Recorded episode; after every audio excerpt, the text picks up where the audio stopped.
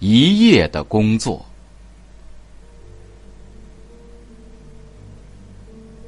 周总理在第一次文代大会上做了报告，《人民文学》杂志要发表这个报告，由我把记录稿做了整理，送给总理审阅。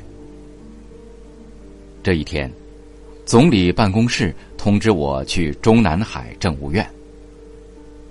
我走进总理的办公室，那是一间高大的宫殿式的房子，室内陈设极其简单，一张不大的写字台，两把小转椅，一盏台灯，如此而已。总理见了我。指着写字台上一尺来高的一叠文件，说：“我今晚要批这些文件，你们送来的稿子我放在最后。你到隔壁值班室去睡一觉，到时候叫你。”我就到值班室去睡了。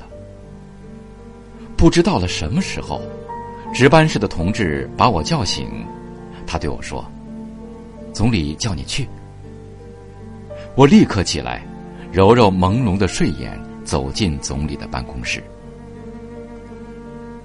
总理招呼我坐在他的写字台对面，要我陪他审阅我整理的记录稿，其实是被咨询的意思。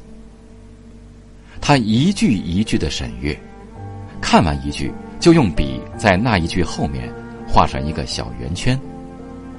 他不是浏览一遍就算了。而是一边看一边思索，有时停笔想一想，有时问我一两句。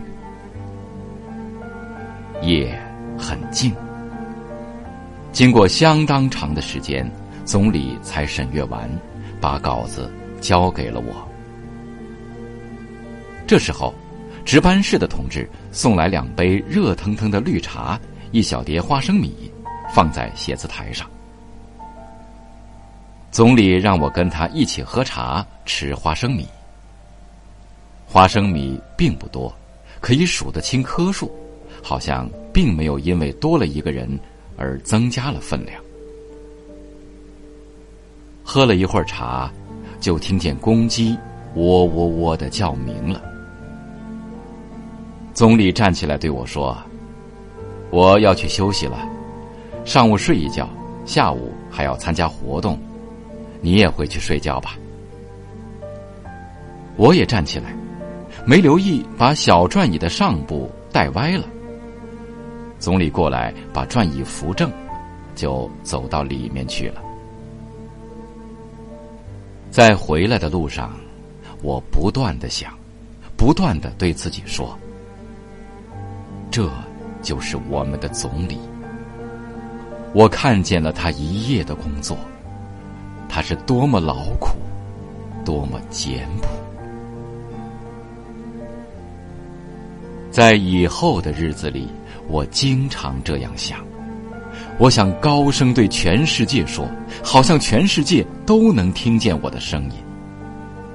看呐，这就是我们中华人民共和国的总理。我看见了他一夜的工作。